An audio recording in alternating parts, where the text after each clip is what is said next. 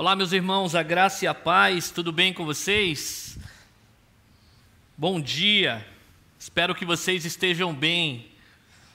É um prazer, um privilégio nós estarmos aqui reunidos nesta manhã, onde o Senhor preparou para nós, nós vamos iniciar o nosso culto e, excepcionalmente, no dia de hoje, nós vamos estar online. Nós vamos estar aqui transmitindo pelo YouTube, nós vamos estar transmitindo esta mensagem também vamos subir para que as pessoas possam ah, assisti-la depois gravada também. Ah, estamos vivendo esses dias difíceis aqui, principalmente na, na província de Miquém, e nós queremos também se atentar, nós queremos ser cooperadores, nós queremos aí de alguma maneira cuidar né, das ovelhas, cuidar daquelas pessoas que são daqui da cidade, e por isso então nós resolvemos fazer este encontro online. Mas eu creio que a palavra de Deus há de nos abençoar nesta manhã, o Senhor há de falar ao nosso coração.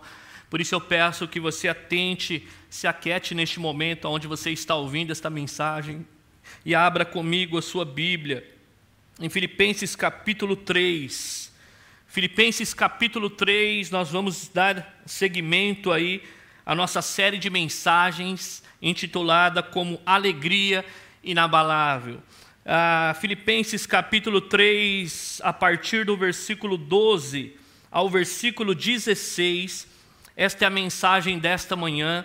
E ao término da leitura, eu quero convidar você a fechar os teus olhos aí onde você está, e nós queremos pedir que o Senhor nos abençoe, que o Senhor fale aí ao nosso coração. Então, Filipenses capítulo 3, do versículo 12 ao versículo 16. Amém? Diz assim a palavra do Senhor: Não que eu já tenha recebido ou já tenha obtido a perfeição, mas prossigo para conquistar aquilo para que também fui conquistado por Cristo Jesus. Irmãos, quanto a mim, não julgo havê-lo alcançado, mas uma coisa faço esquecendo-me das coisas que para trás ficam e avançando para as que estão diante de mim, prossigo para o alvo, para o prêmio da soberana vocação de Deus em Cristo Jesus. Todos, pois que somos perfeitos, tenhamos este sentimento. E se porventura pensais de outro modo, também isto Deus vos esclarecerá. Todavia, andemos de acordo com o que já alcançamos. Vamos orar ao Senhor, pedir a bênção do nosso Deus. Pai, em nome do teu filho amado, Senhor, nós queremos apresentar as nossas vidas diante do Senhor nesta manhã. Obrigado por esse tempo tão precioso. É a tua santa palavra, Senhor. Nós estamos aqui conectados, Senhor Deus, através do canal do YouTube, mas pedimos, Senhor, conecta o nosso coração com o teu Santo Espírito que não seja minha palavra a chegar aos corações nesta manhã, daqueles que já estão, Senhor Deus, acompanhando essa transmissão, e também aqueles que assistirão porventura esta mensagem gravada, mas seja a tua voz poderosa que consola corações, que transforma corações, que acalma a tempestade, que agita corações que estão quietos demais, que cura, Senhor Deus, que converte. Deus, em nome de Jesus, venha ao nosso encontro nesta manhã, que a tua presença tome os nossos lares, que a tua presença, Senhor Deus, tome este local, mas acima de tudo, que a tua presença, Pai amado, encontre lugares nos corações, aonde o Senhor possa, Senhor Deus, habitar, aonde o Senhor possa ser glorificado. Deus, nós queremos experimentar em dias tão difíceis esta alegria inabalável, alegria que nós podemos encontrar em Ti, Senhor Deus, e somente em Ti, Pai. Pedimos, usa a minha vida com poder e graça, e seja o Teu nome glorificado, Senhor. Mais uma vez te pedimos, em nome de Jesus. Amém e amém. Louvado seja o Senhor. Queridos, na passagem anterior, nós falamos a respeito de que nós devemos nos alegrar no Senhor e não em qualquer coisa, e se alegrar no Senhor é se alegrar por aquilo que Ele fez por nós, se alegrar no Senhor é se alegrar por aquilo que Ele nos transformou. Nós estávamos sim mortos nos nossos delitos e pecados, mas a Bíblia diz que Ele nos deu vida. Nos deu vida, nós estamos nele, porque há uma alegria que esse mundo oferece, mas eu quero dizer para você, são alegrias passageiras, são alegrias momentâneas, que muitas delas não têm pecado nenhum, não tem pecado nenhum você ter um momento de lazer com a sua família, não tem pecado nenhum você trabalhar e dignamente receber o seu salário, não tem pecado nenhum você ter amigos segundo o coração de Deus, pessoas que estão próximas a você, não tem pecado nenhum você ser dono de um negócio, você trabalhar para alguém, mas quando nós colocamos as nossas expectativas, as nossas fichas nessas coisas, pensando que elas podem causar uma alegria permanente no nosso coração, aí nós temos nos enganado, aí nós temos motivos de sobra, sim, para nos entristecermos, para questionarmos, para desanimarmos, para entrarmos num estado depressivo, mas a palavra nos ensina que nós devemos nos alegrar, e na passagem anterior, o apóstolo Paulo, no versículo 1 deste mesmo capítulo, ele diz: alegrem-se no Senhor. É este o endereço que nós fomos chamados a nos alegrar. E aí ele começa então ali explanando, dizendo que os homens deveriam ter cuidado com um, um, grupo de homens que pregavam o evangelho naquele tempo, intitulado como judaizantes, que eles pregavam que os homens precisariam a parte de Cristo, fazer uma circuncisão para obter a salvação. Em outras palavras, o que eles estavam dizendo, que para nós alcançarmos a salvação, essa alegria inabalável, nós precisaríamos sim de Cristo, mas ele não era suficiente. Você precisaria, segundo os judaizantes, a você circuncidar. E Paulo ele vem combater duramente e atacar duramente esses homens que dizem que Cristo não é suficiente. E aí ele chama de novo os homens a tomarem cuidado para que nós venhamos estar alertas, para quando alguém trazer uma mensagem, o nosso próprio coração coração querer nos enganar dizendo que Cristo não é suficiente para a nossa salvação, ele diz que nós devemos rejeitar estas coisas. E ali mesmo o apóstolo Paulo, ele puxa suas credenciais dizendo que ele era de berço judaico, ele foi sim circuncidado ao oitavo dia, ele era hebreu de hebreus criado na tradição falando hebraico e aramaico, mas ele diz que quando ele encontra com Cristo, ele considera todas essas coisas como perda. E muito mais do que isso, ele considera tudo como esterco para, por causa de Cristo. Porque aqueles judaizantes estavam pregando e se gloriando, dizendo: se nós acompanharmos os ritos externos, nós vamos ser salvos a parte de Cristo também. Mas o apóstolo Paulo vem dizendo que Cristo é suficiente. Porque se ele tivesse que se gloriar nas obras, ele tinha motivo de sobra para se gloriar na sua salvação. Mas ele diz: Eu não me glorio ah, na carne, mas eu me glorio nas obras de Cristo. Somente Cristo pode produzir a salvação, somente Cristo é a salvação, somente Ele é o caminho, a verdade e a vida. As Escrituras nos apresentam dizendo que ninguém vai ao Pai senão por Ele. Então ele foi apresentando que Cristo é suficiente, que não tem como nós gloriarmos na carne, porque nós somos pecadores, mas cedo ou mais tarde nós vamos falhar. Nós vamos falhar. Você pode prometer a Deus que você não vai fazer mais, mas a nossa carne é terrível. Por mais que nós venhamos tentar consagrar a nossa vida a Deus, nós podemos cair. E ele mostra, nós aprendemos na passagem anterior que não tem como nós confiarmos nas nossas próprias obras mas nas obras de Cristo. Ele é a única esperança que nós temos. Ele é a única maneira que nós podemos, então, nós poderemos, então, a se alegrar de maneira inabalável. Louvado seja Deus por isso. Mas isso poderia causar uma estranheza também no coração.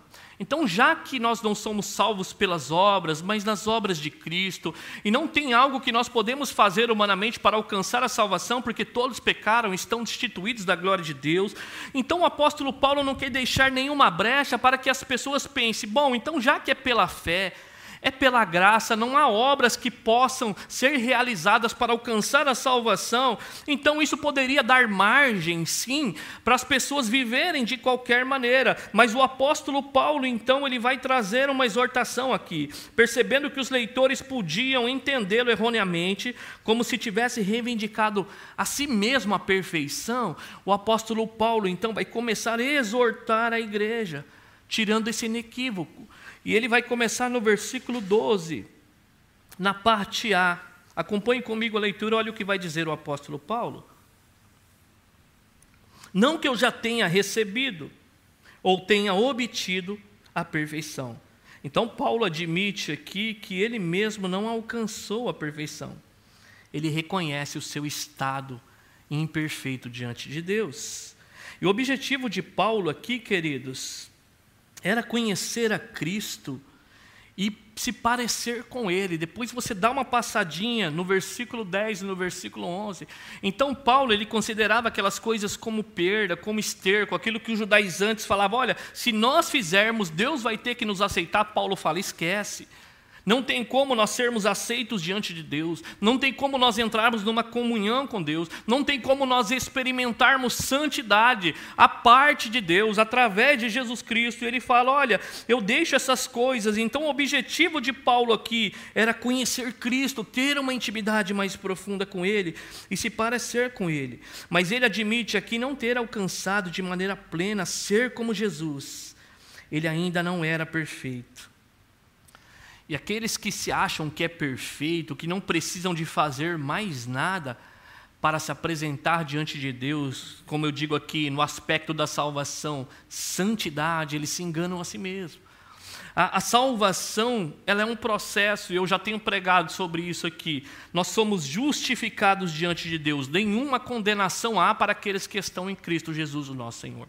O apóstolo Paulo mostra que essa justificação não tem como ser pelas obras, mas também tão somente ser na fé por aquilo que Jesus Cristo fez, confiar naquilo que Jesus Cristo fez por você. Mas nós ainda estamos sendo salvos. E sendo salvos do que? Do poder do pecado. Nós estamos neste processo de santificação. Então, quando ele começa a carta, ele diz aos santos que estão em Cristo. Mas como vive o santo que está em Cristo? Como vive aquele que diz receber Jesus Cristo como seu Senhor e Salvador? E ele vem exortando, dizendo: desenvolva a sua salvação com temor e tremor. Trabalhem para ser santos. Então, ao mesmo tempo que ele mostra que não há obras que nós podamos fazer a parte de Cristo para receber a salvação, ele também quer mostrar que quando Cristo está em nós, ele transforma a nossa vida, ele produz em nossa vida frutos dignos de arrependimento. 1 João capítulo 8, no versículo 8, vai dizer assim: 1 João capítulo 1, versículo 8 vai dizer assim: Se dissermos que não temos pecado nenhum, a nós mesmos nos enganamos e a verdade não está em nós. Então, quando nós dizemos, olha, eu não preciso mais me santificar, eu sou perfeito, eu já alcancei tudo que poderia alcançar, em 1 João diz: olha, você está enganando a si mesmo e não a ninguém mais. Quando nós evidenciamos que nós não precisamos de um crescimento espiritual, talvez ah, verbalmente você não diga que precise alcançar a perfeição ou precise crescer espiritualmente, mas com as suas próprias obras você está demonstrando que você não precisa crescer e o apóstolo Paulo ele quer quebrar isso aqui. E por causa da nossa natureza caída, queridos, há em nós muitas deficiências por causa da nossa natureza caída, herdada de Adão, há em nós muitas deficiências, há em nós muitas coisas que precisam ser transformadas. Se o apóstolo Paulo não havia atingido a perfeição, que dirá eu e você? O apóstolo Paulo, quando nós começamos a carta, ele diz que estava preso e que ele não ia se envergonhar quando ele estivesse diante do veredito, do seu do seu julgamento, porque poderia ser uma vergonha se o apóstolo Paulo morresse e não fosse livre. O apóstolo Paulo fala: não. Cristo será engrandecido em meu corpo, quer pela vida, quer pela morte. Se o apóstolo Paulo estava rogando para si essa imperfeição, que dirá nós, queridos, eu e você, que dirá aquela igreja que estava recebendo essa carta aqui? Talvez muitos podem reconhecer que de fato não alcançaram a perfeição, mas vive como se não precisasse mais crescer em santidade. E talvez tem pessoas sim que confessem que, olha, eu sou imperfeito, me perdoa, eu ainda sou um pecador, mas não faz nada para que esse quadro mude. Ele se acomoda nisso e às vezes na prática ele se apega a isso como uma desculpa, dizendo sim que ele é falho. Mas olha que o apóstolo Paulo quer mostrar para nós que quando Cristo opera em nós, de alguma maneira nós precisamos crescer em santidade. Há pessoas que vivem como se não precisassem mais crescer, não reconhecendo as suas fraquezas e não buscam ajuda por causa disso. Então, pessoas que não reconhecem também as suas fraquezas, pessoas que acham porque a, aonde ela encontra talvez um respaldo, aonde ela encontra talvez um falso consolo, quando ela olha para alguém que humanamente falando está pior que ela em alguma área da vida. Então ela se acomoda, ela pode pensar: olha, Fulano, ou Ciclano, ou Beltrano está pior que eu. Mas o apóstolo Paulo vai mostrar para nós aqui qual é a nossa meta. Quando vem a notícia que Fulano cometeu certo pecado, as pessoas se escandalizam. E ninguém nunca desconfiou que essa pessoa lutava com o pecado ah, no oculto. Então não há como, talvez você tente ocultar que você na verdade, é um pecador, que você está lutando contra um pecado, mas quando esse pecado ele vem à tona, queridos, isso só transparece para nós o que já estava no seu coração já há algum tempo, aonde você com as suas próprias forças não poderia lutar. E às vezes nós nos encadalizamos porque nós colocamos sim uma capa de perfeição, porque a, diante das pessoas nós queremos viver assim, e quando um pecado nosso vem à tona, pessoas se escandalizam achando que nós éramos perfeitos. O que havia acontecido em nós para que nós pudéssemos fazer aquilo? E na verdade aquilo já estava brotando no nosso coração. E talvez pessoas que queriam transparecer aquilo que elas não eram. Mas o próprio apóstolo Paulo aqui, que era capaz de morrer se preciso fosse para engrandecer a Cristo, ele mesmo diz não ter obtido esta perfeição. E ninguém pode afirmar que já chegou a um patamar de espiritualidade e não precise mais avançar. O próprio apóstolo Paulo tinha essa convicção. Ninguém na face da terra pegue o homem mais santo que você falar, aquele ali, ele está muito perto de Deus. Até esse tem falhas, até esse tem fraquezas. Então, Paulo aqui, ele não se comparava a ninguém. A comparação do apóstolo Paulo para que ele pudesse falar eu sou imperfeito era com o próprio Cristo. Reconhecer que somos pecadores imperfeitos, queridos, é necessário para o nosso crescimento espiritual. Ou seja, a pessoa só cresce espiritualmente quando ela reconhece quais são as áreas da vida dela que precisa mudar. Porque se você, eu posso falar para você, as escrituras pode falar para você, você pode ler, ó, não se irá, você pode ler lá, olha, perdoe como Cristo vos perdoou. Você pode ler lá que você deve amar a sua esposa como Cristo amou a igreja. Você pode ler lá que as esposas devem se submeter ao seu marido como a, a igreja se submete a Cristo. Mas se essa verdade não tiver no nosso coração, se você não reconhecer as áreas que precisam ser mudadas, você não vai buscar essa, esse crescimento espiritual, é reconhecendo que as áreas das nossas vidas não estão de acordo com a vontade de Deus é que nós então começamos a buscar essa vida em santificação. E o apóstolo Paulo era o primeiro a levantar a mão na congregação para dizer assim: Eu não obti a perfeição. Isso é importante porque parte de um homem que era influente, era parte de um homem que o viver dele era Cristo, parte de um homem que estava prestes a morrer por causa da causa de Cristo. E ele mesmo, em outras palavras, levanta a mão e fala: Diz, Eu sou esse pecador. Eu não alcancei a perfeição, para que aqueles irmãos não fossem enganados, acharem então, já que somos salvos pela graça, então não precisamos de mais nada, já que não temos obras suficientes para se apresentar diante de Deus, então só a graça basta nesse sentido. Então vamos viver de qualquer maneira, ou se não, vamos receber essa marca da circuncisão, essa falsa obra, dizendo que se nós não circuncidarmos, nós não seremos salvos, então já está tudo concluído. O apóstolo Paulo quer quebrar essa ideia dizendo que não. O apóstolo Paulo tinha consciência da sua imperfeição, queridos, mas ele não se acomodava, ele não ficava estagnado. Porque o passo aqui para nós crescermos não é somente reconhecermos as nossas fraquezas. Eu tenho por certo que você reconhece, à luz das Escrituras, muitas delas. E a questão não é só pedir, Senhor, perdoa os meus pecados, como o Senhor ensinou a orar ali, na famosa oração do Pai Nosso. Perdoa os nossos pecados, mas depois disso segue, e não me deixes cair em tentação. A ideia é que nós, por mais que nós lutemos, vamos falhar, sim, as Escrituras falam sobre isso. Então, Senhor, perdoa os nossos pecados. Mas em nós, aqueles que estão em Cristo, não há aquela conformidade. Eles não se estagnam, eles pecam sim, mas eles pedem, Senhor, por favor, Ao perdoar os meus pecados, não me deixes cair em tentação. O apóstolo Paulo, esta pessoa que, apesar de reconhecer as suas imperfeições, ele vai dizer aqui, na parte B do versículo 12: Olha o que ele vai dizer, mas prossigo para conquistar aquilo para que eu também fui conquistado por Cristo. Apesar de reconhecer ser pecador, Paulo entende estar num processo de transformação. Que esse processo eu já tenho pregado aqui. Na santificação nós somos chamados a corresponder. Porque a evidência que nós estamos em Cristo é quando nós respondemos em obediência. Salvação é um aspecto único de Deus, a justificação é um aspecto único, uma vez justificado, justificado para sempre, porque Cristo foi suficiente. Mas na obra de santificação, nós temos parte, é Deus operando em nós, como nós vamos ver aqui. Então o apóstolo Paulo está em Cristo, ok, estou em Cristo, sou um pecador? Sim, sou um pecador, mas isso não me dá o direito de viver de qualquer maneira. Por isso que aqui, apesar de reconhecer ser um, um pecador, o apóstolo entende que está no processo de transformação. Ele não estava satisfeito com a sua, com a sua vida atual, mas ele queria mais. Uau!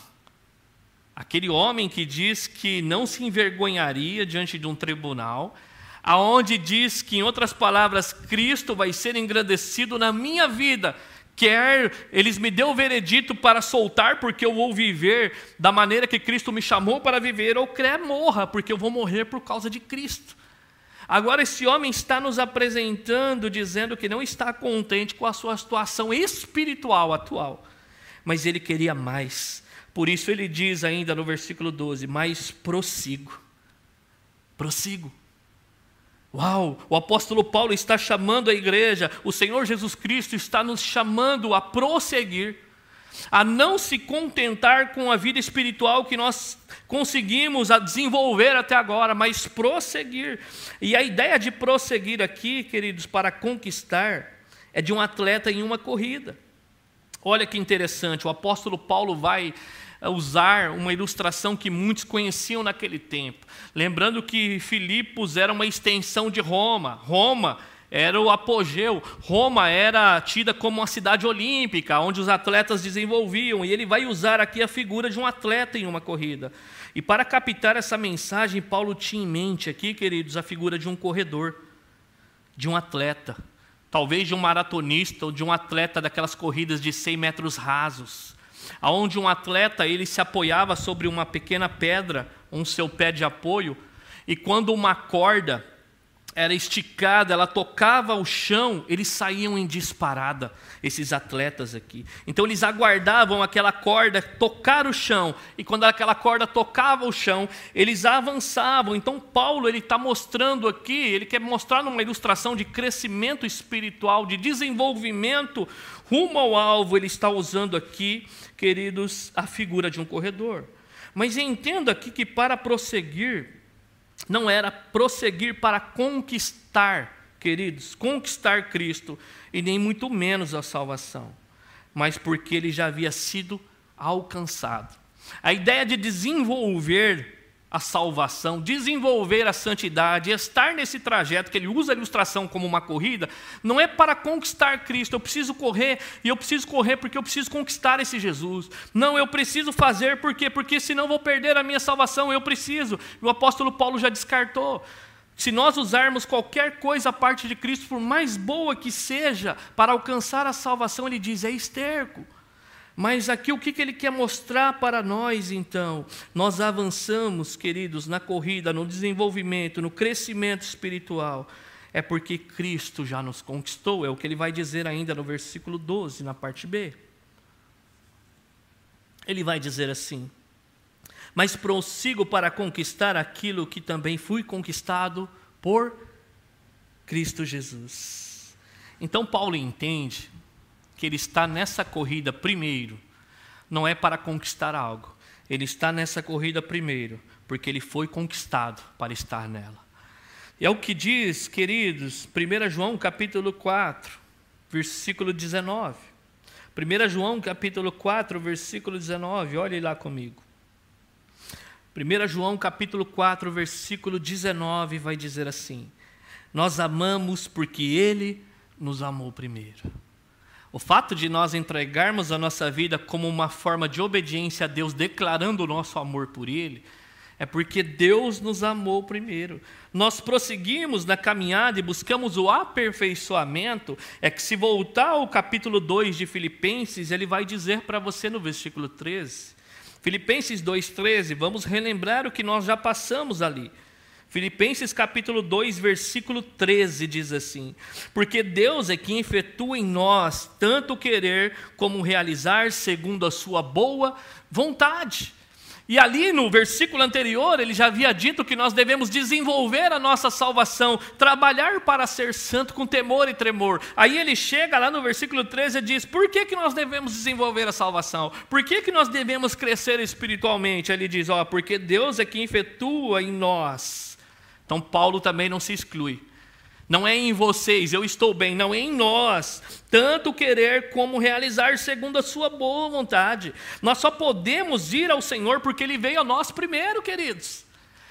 É aquela figura da mulher samaritana que estava indo buscar água no poço, a mais ou menos a altura do meio-dia ali na tarde, porque diz que ela era rejeitada no meio da sua sociedade, se acredita naquela cultura, e ela está no poço ali retirando água, e Jesus se apresenta a ela, dizendo: Dá-me de beber, e ela começa aquela história dizendo: Como você, sendo judeu e eu samaritana, pede, dai-me de beber, porque os judeus não se davam com os gentios. E aí Jesus se revela a ela dizendo: Se você soubesse quem está te pedindo, você pediria de beber e eu te daria água viva água da fonte, água que jorra, água onde você vai saciar a sua sede. E ela achou que estava falando daquela água do poço. Mas Jesus se apresenta para ela, dizendo que Ele é o Senhor, que Ele é o Messias. Depois de revelar que aquela mulher ela já estava no seu quinto casamento, e que o quinto que ela estava não era, quinto casamento não, no seu quinto relacionamento, e o quinto que ela estava não era o seu marido, ela, oh, veja o que é profeta. E ela começa no seu coração ter uma inquietação e pergunta que diz que os seus antepassados diziam que era num tal monte que deveria se adorar, e os judeus dizem que era ali. E ele diz: chegará uma hora que não será nem aqui nem acolá, mas os adoradores de Deus adorarão em espírito e em verdade. Aí ela diz: Ah, quando chegar o Messias, ele vai revelar isso para nós. Ele, eu sou o Messias.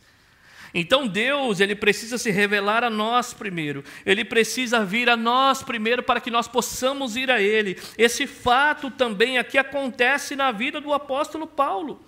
Paulo ele estava buscando perseguir os cristãos é, indo a Damasco, e neste caminho, uma voz que aparece do alto do Senhor dizendo: Saulo, Saulo, por que me persegues? E ele cai daquele cavalo cego, e ali então o Senhor se apresenta a ele, depois o Senhor manda ele para que ele seja. É, curado da sua cegueira, mas o Senhor precisou se apresentar a ele primeiro. É o próprio Senhor, queridos, em outras palavras que nos coloca nessa pista de corrida. É o próprio Deus que nos matricula nessa corrida para que nós possamos avançar. Nós só estamos na vida cristã porque Deus nos colocou nela. Então o apóstolo Paulo fala: Eu estou correndo, não alcancei a perfeição, mas olha, eu só vou nela porque eu fui alcançado. Eu estava num caminho contrário, em outras palavras, eu estava correndo contra. E Senhor Jesus me encontrou e me trouxe para esta pista onde eu possa correr. Então eu estou indo conquistar algo pelo qual já fui conquistado. Em outras palavras, querido, nós estávamos, estávamos num caminho de morte. Nós estávamos no império das trevas, mas Deus nos transportou para o reino do seu Filho amado. Colossenses 1,13 fala sobre isso é por Jesus ter salvado o apóstolo Paulo e ter nos salvado. É que ele buscava e que nós devemos buscar nos tornar mais parecido com ele. É por causa do grande amor de Deus que Paulo quer ser parecido com o seu Senhor e conhecê-lo mais e mais. É por causa desse amor que nos foi revelado. É por causa do filho que se fez que se fez carne e habitou no meio de nós, cheio de graça e de verdade, é que nós podemos então correr esta corrida. Na mesma dinâmica, volte lá no versículo, se você saiu, versículo 13 e versículo 14, na mesma dinâmica da corrida, olha o que vai dizer lá o apóstolo Paulo. Olha o que ele vai dizer no versículo 13 e versículo 14. Irmãos, Quanto a mim, não julgo havê-lo alcançado, mas uma coisa faço, esquecendo-me das coisas que para trás ficam e avançando para a questão diante de mim, prossigo para o alvo, para o prêmio da soberana vocação de Deus em Cristo Jesus. Então, ainda na dinâmica do atleta, ele fala aqui, ó, que o atleta que quando ele estava na pista, queridos, em outras palavras, o único objetivo dele era alcançar o alvo. O objetivo do atleta, do corredor que estava ali naquela carreira, ele estava olhando para a linha de chegada, ele já estava avistando o prêmio. Nada tirava o seu foco ali. Ele não permitia que nada o distraia, ele não permitia que nada pudesse desviar a sua rota. Seu objetivo era muito bem definido, não importava as circunstâncias. O atleta ele queria o prêmio. Nós passamos agora há pouco tempo pelas Olimpíadas e as pessoas treinam, as pessoas passam por uma eliminatória, de uma classificação. Ele tem que ter uma pontagem para que ele possa ser aceito para representar um país. E quando ele chega nas Olimpíadas, o que ele quer é focar. E o que ele quer é aquela meta, o que ele quer é aquele objetivo. E ele usa aqui que o objetivo do atleta, em outras palavras, era focar no prêmio e não importava as circunstâncias que estavam ao seu redor, ele somente focava. Por isso que o apóstolo Paulo, no versículo 13, ele vai dizer assim: Mas uma coisa faço. Então ele entende que não, não alcançou a perfeição, ok, eu sou imperfeito, eu estou nessa pista, não é por causa de mim mesmo, mas Deus me coloca nela, mas agora uma coisa eu faço.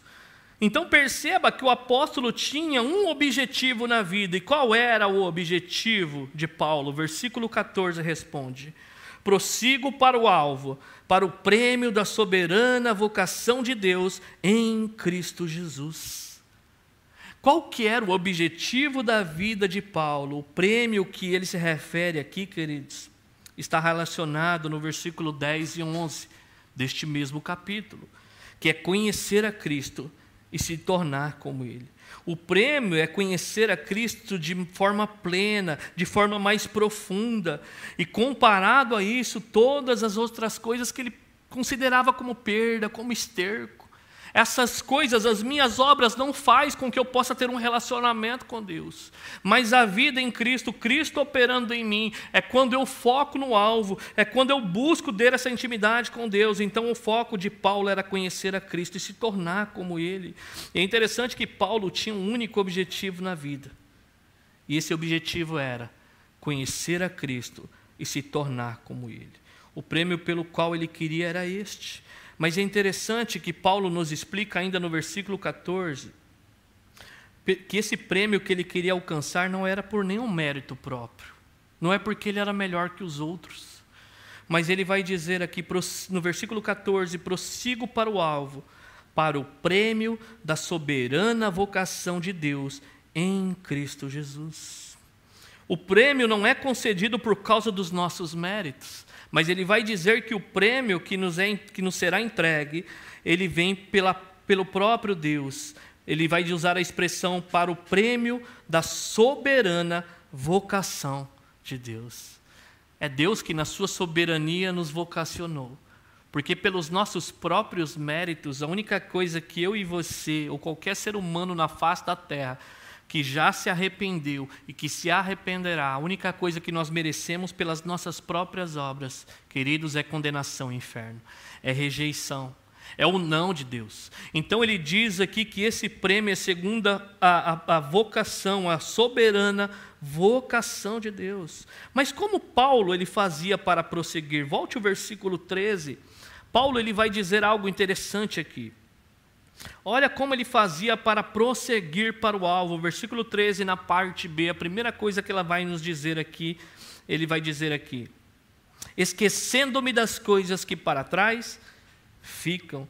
Então, a primeira coisa que Paulo faz para avançar na caminhada cristã era esquecer das coisas que para trás ficam.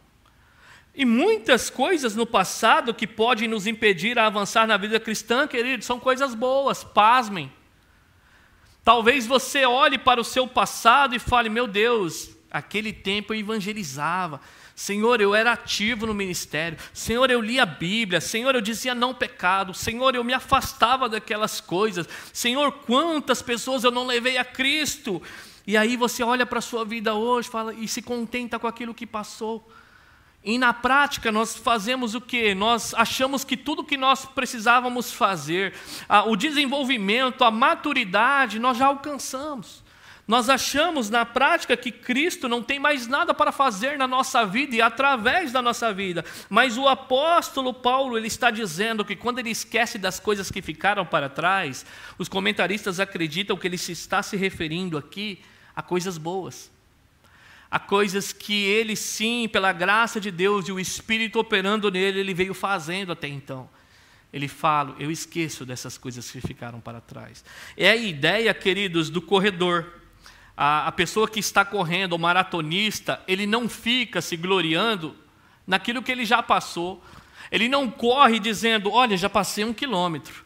Olha, já passei dois quilômetros. Não importa quantos quilômetros ele passou. O que importa é o que está diante dele. Aonde ele vai chegar. Então, é, o Paulo, mesma coisa, ele não se gloria no seu passado, ele não fica preso, nossa, já plantei a igreja em Filipos, já fui até açoitado por causa disso, é, aquele tempo foi bom. E muitas vezes nós vivemos nesse saudosismo, olhando para trás, dizendo, ah, naquele tempo era bom, né? Ai, como era gostoso. Ah, hoje não tem muita coisa, não. Acho que Deus não tem muita coisa para fazer na minha vida, não. E quando nós olhamos para a vida do apóstolo Paulo, neste período que ele está preso, se acredita que ele tem 30 anos de conversão aproximadamente. 30 anos de conversão. E aí você começa a ler, desde Atos, a vida do apóstolo Paulo. Quantas coisas esse homem não fez, quantas coisas Deus fez através desse homem, quantas coisas esse homem renunciou, como nós aprendemos na carta, que ele diz: Eu considero tudo isso como perda e ainda ele diz que ele precisa ainda ser aperfeiçoado. Então eu quero dizer para você, queridos, eu não importa quantos anos da vida você conheceu a Cristo, quanto tempo você avançou. O que eu quero dizer para você à luz das Escrituras é: você ainda não chegou. Não sei se é 20, se é 30 anos, se é 5, se é 10, se você começou a carreira agora. Deus tem muito mais para fazer na sua vida e através da sua vida. O apóstolo Paulo quer mostrar isso aqui. Então, outra vez, queridos, nós temos que tomar cuidado. O que está estagnando a nossa vida para um crescimento espiritual? Será que nós estamos nos gloriando no nosso, aquilo que Deus já fez na nossa vida e através dela? Será que não há muito mais para Deus fazer nesta carreira? E o apóstolo Paulo mostra ainda aqui que ele precisa avançar, ele precisa conhecer mais a Cristo, ele precisa se parecer mais com Cristo. Mas talvez não seja coisas boas que está te paralisando. Talvez sejam coisas do seu passado, querido, que você olha e você não quer ter lembranças. Mas por mais que você lute com isso, talvez é uma mágoa que você teve no passado, talvez é uma, uma ferida que você teve dentro de uma igreja, ou até mesmo com uma liderança. Isso ali fecha o seu coração, a mágoa, a amargura, estagna você. Ou talvez seja a dificuldade da sua vida. Talvez seja algo que aconteceu no seu casamento, talvez seja algo que aconteceu num relacionamento, numa empresa, que você teve uma decepção com o um homem, e aí você acaba desconfiando de Deus. Foi uma decepção que você teve com alguém, um pecador como nós. E agora você não consegue acreditar nem naquilo que o Senhor tem para a sua vida. Você anda longe, você anda afastado, você anda errante por aí. Não importa, não importa a vida que você esteja levando. Eu quero falar para você que Deus ainda há de fazer muito mais. Se você está de pé, se você está respirando, você ainda está nessa corrida, porque Deus te colocou nela. Talvez você fale, pastor, você não conhece a minha vida, você não conhece meu passado, você não sabe as coisas que eu passei, queridos, e talvez eu não conheça mesmo.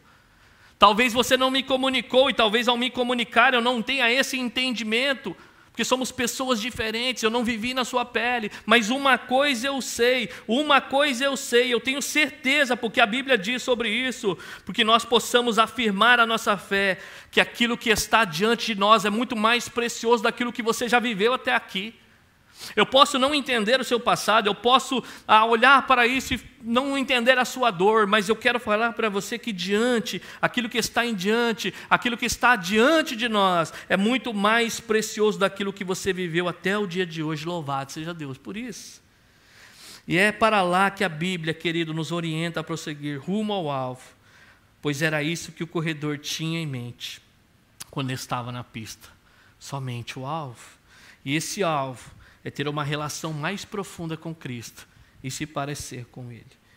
E nada era capaz, queridos, de tirar aqui os olhos do apóstolo Paulo do, do alvo. Paulo não se dava por satisfeito, mas ele se esquecia das coisas, sim, que ficavam para trás, mas ele focava para aquelas que estavam diante dele. Versículo 13, na parte B, vai dizer assim: Avançando para as que estão diante de mim Onde o apóstolo Paulo estava, querido, quando ele escreve essa carta? Vocês lembram? Ele está preso. Agora eu fico imaginando ah, Paulo escrevendo uma carta para aqueles irmãos, dizendo: Olha, a salvação é através de Jesus, não é pelas obras, não tente fazer isso, porque se você está tentando salvar pelos seus próprios méritos, eu quero dizer para você que é esterco. Se fosse para ser salvo pelas obras, eu já estava lá faz tempo, porque eu já puxei o meu currículo. Mas eu estou dizendo para você que eu não alcancei a perfeição, mas isso não me dá o direito e não me estagna. Muito pelo contrário, Deus me matriculou nesta pista, nesta corrida. Então, sim, eu não fico me gloriando naquilo que eu conquistei até agora, e talvez seja uma vida até difícil que está te estagnando. Então, Paulo não se contenta com aquilo e ele diz: Eu avanço. Agora, Paulo escrevendo por uma igreja que está sendo, começando a ser perseguida, oprimida pelo sistema da sua época. E Paulo está preso por causa do Evangelho. E Paulo agora traz a figura de um corredor para si próprio. E eu fico imaginando aqueles irmãos: espera aí, Paulo está preso. Ele está dizendo que está prosseguindo. O que Paulo está mostrando aqui, que independente das circunstâncias que você vive, queridos, em Cristo Jesus, espiritualmente há como prosseguir. Talvez humanamente você olhe para a sua vida e fale, é, está ruim, muito mais ruim do que pessoas que não acreditam em Jesus. Isso não importa. Isso não é, isso não é evidência de que Jesus te ama, de que Jesus está obrando na sua vida, porque se assim fosse, ele odiava o apóstolo Paulo. Mas o apóstolo Paulo está mostrando, sim, eu estou preso aqui a um guarda romano, mas eu quero falar para vocês que eu prossigo, eu avanço eu não paro. Espiritualmente eu estou crescendo. As dificuldades estão presas a mim, estão ao meu redor, mas em Cristo Jesus eu avanço. Eu não me glorio. Se eu plantei uma igreja, se eu plantei duas igrejas, três ou quatro, não me importa. Eu quero mais. Eu quero mais porque aquele que Deus que opera em mim, Ele pode fazer muito mais, porque é Ele que opera em nós, tanto querer quanto realizar. Louvado seja Deus por isso. Queridos, e é isso que o apóstolo Paulo faz, ele avança. E caminhar rumo ao alvo aqui, queridos, é caminhar para uma esperança viva. Caminhar rumo ao alvo é experimentar mais desta alegria inabalável.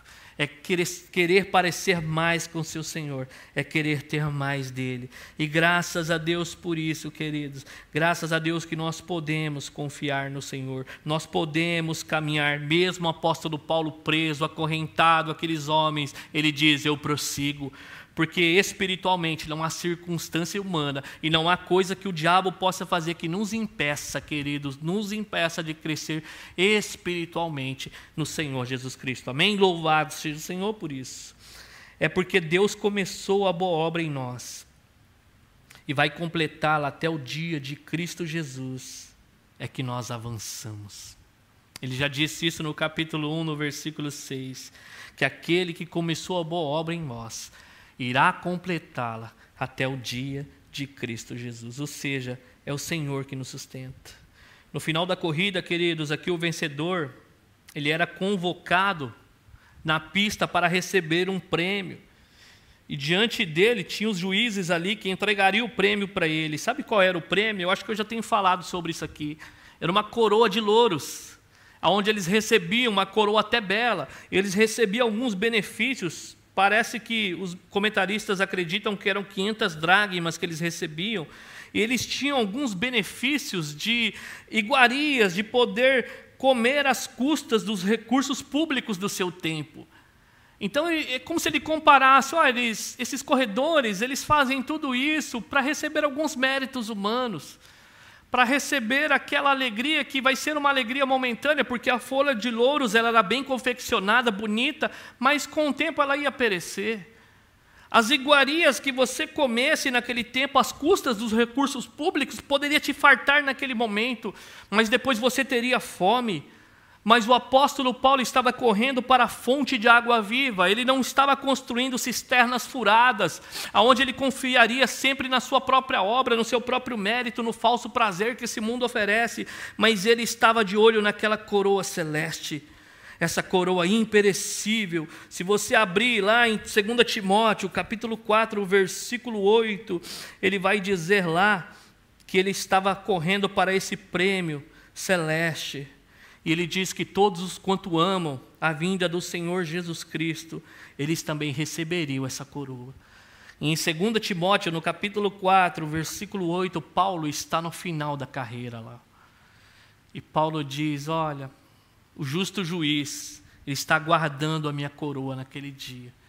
Agora eu fico imaginando, queridos, Timóteo, ele está com Paulo quando ele escreve a carta em Filipos.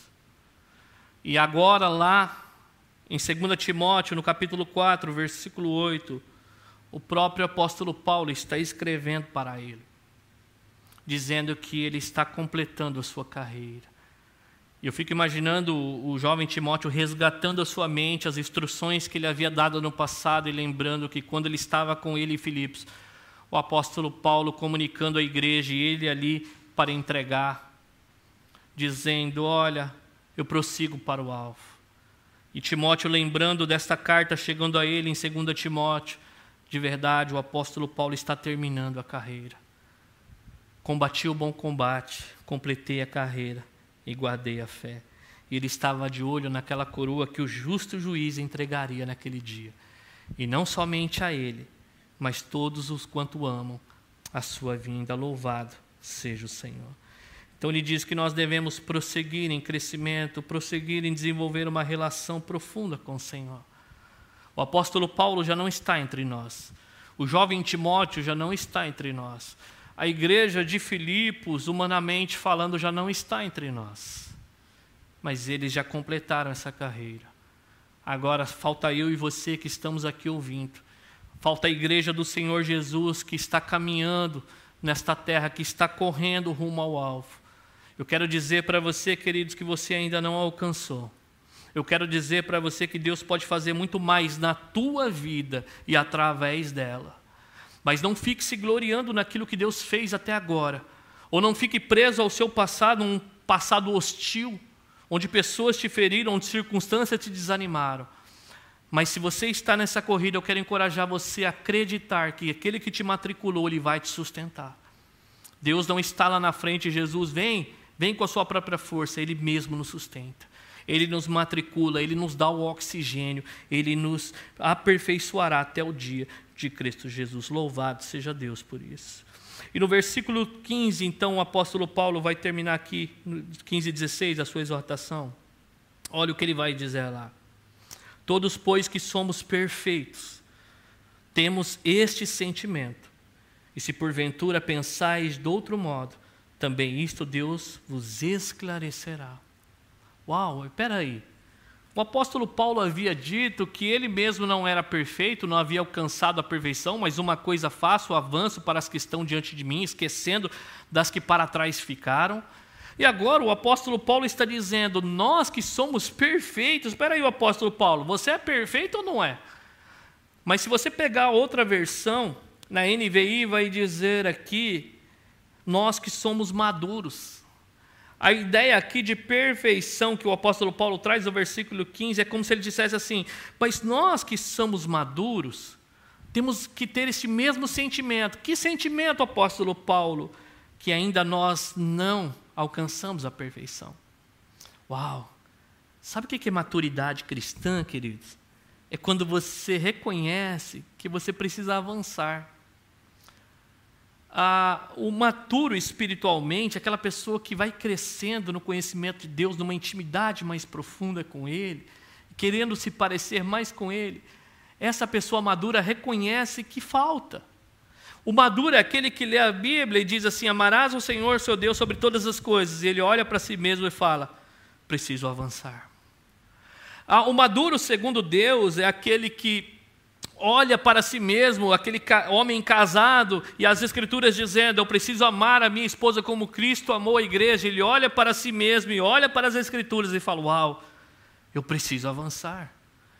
Ah, ele olha para o Senhor Jesus Cristo dizendo que derramou o perdão sobre a nossa vida, sendo nós ainda pecadores. E aí ele olha para aquela pessoa que o machucou, e olhando para as Escrituras, aquilo que ela apresenta, ele diz: Uau, eu preciso perdoar. O maduro é aquele que sabe, reconhece as suas fraquezas, mas precisa avançar. Quando você vai ver a vida do apóstolo Paulo, o apóstolo Paulo, queridos, ele cada vez mais que ele avança na vida cristã, ele diz: Eu sou o menor dos apóstolos.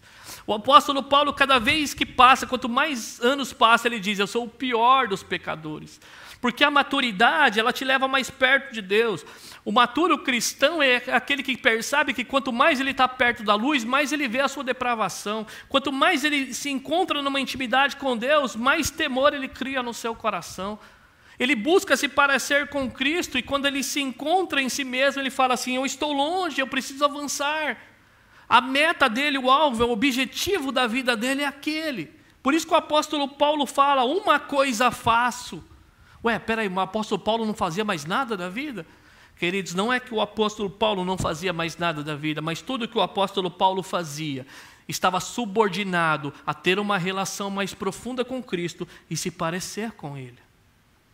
A pergunta é: se nós somos maduros cristãos, qual é o nosso objetivo na vida? Eu quero dizer para você, queridos, que nós temos só um único objetivo na vida: é se relacionar com Cristo e se parecer com Ele. Mas e as outras coisas, pastores? Amém. Elas devem estar subordinadas a se relacionar com Cristo e se parecer com Ele. Esse é o maduro cristão. Tenhamos este mesmo sentimento. Que sentimento? O mesmo sentimento que eu estou tendo. Não sou perfeito, preciso avançar. Deus me matriculou, não chegamos ainda. Tudo que Deus tem para fazer na sua e na minha vida ainda não é suficiente, estamos vivos, precisamos avançar. Aquele homem preso, as circunstâncias sobre a vida dele não impedia de ele se relacionar mais profundamente com Deus e nem de se parecer com o Senhor Jesus Cristo. A pergunta é: qual é a circunstância que está paralisando a nossa vida? Eu quero falar para você, ao ler essas escrituras, que eu sou encorajado a acreditar, sem sombra de dúvida, que não vai ser o coronavírus que não vai ser algo que está batendo a nossa porta, dizendo, querendo nos desanimar, dizendo que a gente não pode mais crescer e se relacionar com Deus. Não é, queridos. Deus nos matriculou, Ele está obrando em nós e nós precisamos avançar em maturidade. E Ele vai dizer aqui, queridos, ainda na parte B do versículo 15: Se porventura pensais de outro modo, também isso Deus vos esclarecerá.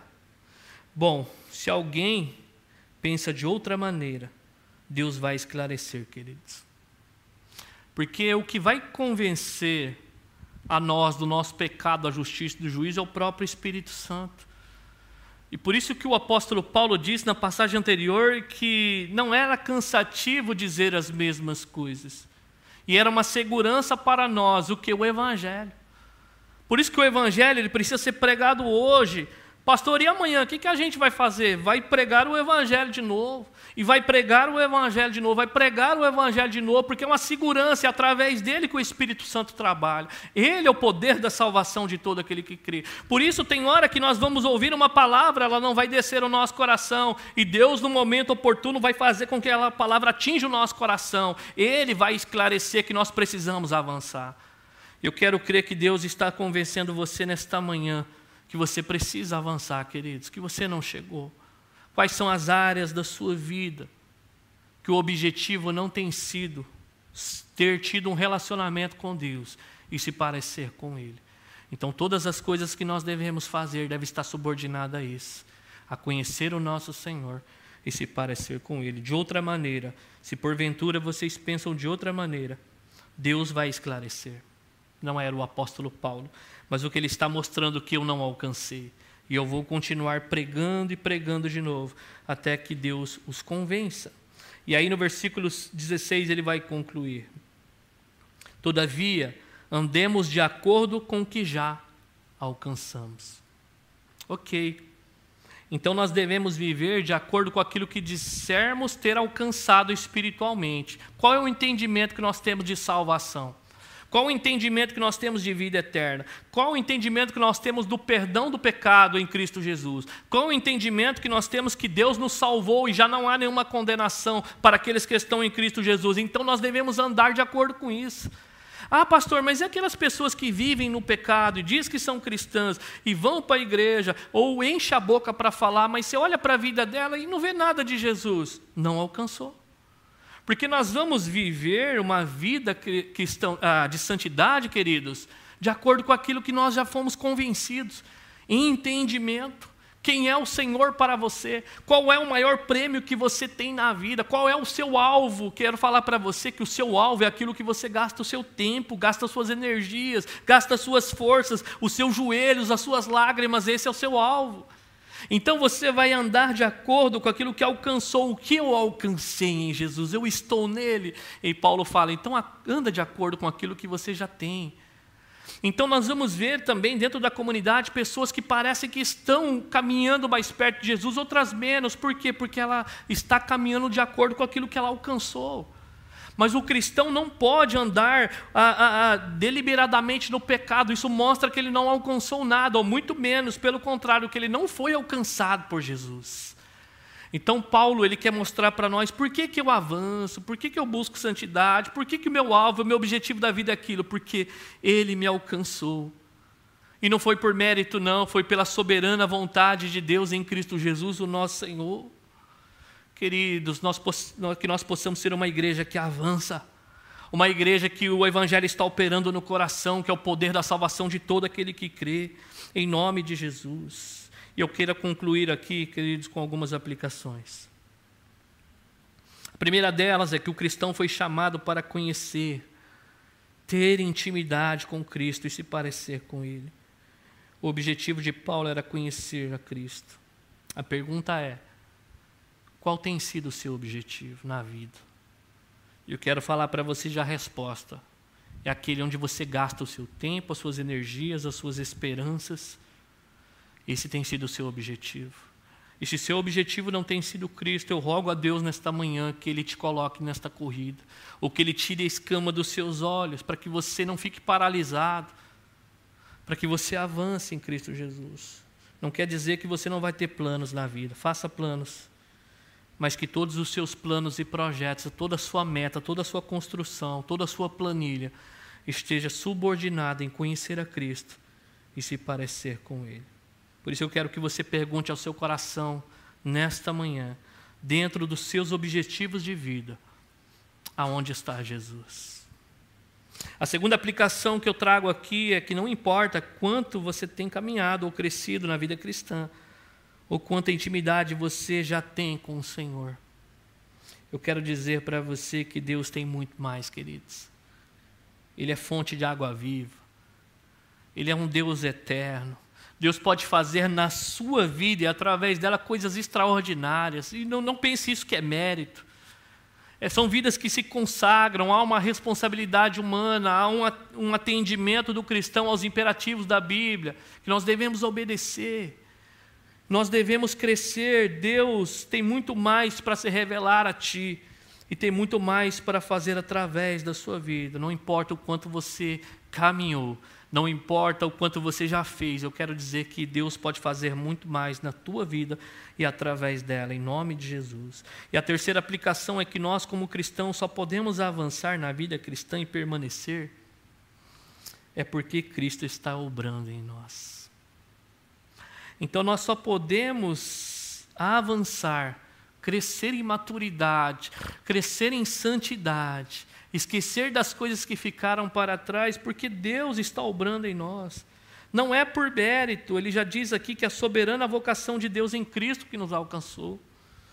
É Deus que opera em nós tanto querer quanto realizar segundo a sua boa vontade. E é por Deus, Deus começar esta obra em nós que Ele vai completar até o dia de Cristo Jesus. Louvado seja Deus. Talvez você esteja nesta manhã, ou você que ouve esta mensagem gravada, rastejando nesta pista, rastejando de joelhos, dolorido. Mas eu quero falar para você que Cristo vai te sustentar, queridos. Foi Ele que te matriculou, foi Ele que te colocou nesta corrida. Ele não só falou para você vá, Ele te capacita, assim como Ele me capacitará. Não pense que as circunstâncias podem te deter, não porque você é bom, é porque Cristo começou uma obra em você. Paulo estava preso, mas ele avançava. Olha aqui, parece um contraste, né? parece algo que é totalmente ao contrário, mas Paulo não estava preso às circunstâncias. Nada poderia impedi-lo de crescer em Cristo Jesus. Nada poderia impedi-lo de se relacionar mais e mais com Ele, se parecer com Jesus. Eu quero dizer para você quais são as suas fraquezas, quais são aquilo que te paralisa nesta manhã. Eu quero encorajar você a colocar diante do Senhor. É Ele que te matriculou. E eu quero rogar também, querido, se você que está ouvindo esta mensagem, anda perdido, anda errante, sem esperança, eu quero dizer que Deus pode obrar na sua vida através do sacrifício de Jesus Cristo. Creia que você é um pecador, creia que através das suas obras você não é capaz de se apresentar diante de Deus. E pela fé, pela fé Deus pode te aceitar em Cristo Jesus, perdoando os seus pecados e te matriculando nesta corrida. E não se esqueça, ele não te abandonará, ele te sustentará até o último dia da tua vida. Louvado seja Deus por isso. É com esse entendimento que eu quero convidar você aí na tua casa, onde você está neste momento assistindo essa mensagem gravada, a orar comigo. Se você está na tua casa, feche os teus olhos. Se você está com teu cônjuge, com um familiar do lado, pegue a mão dele neste momento. Ele pode ser um ponto aí que pode te ajudar nesse crescimento. Ele pode ser um instrumento de Jesus Cristo nesta caminhada nós não estamos sozinhos. Nós temos ao nosso Deus e nós temos a igreja do Senhor Jesus Cristo, pelo qual Ele nos deixou aqui. E louvado seja Deus por isso. Eu quero orar. Feche seus olhos, incline a tua cabeça. Vamos orar ao nosso Deus.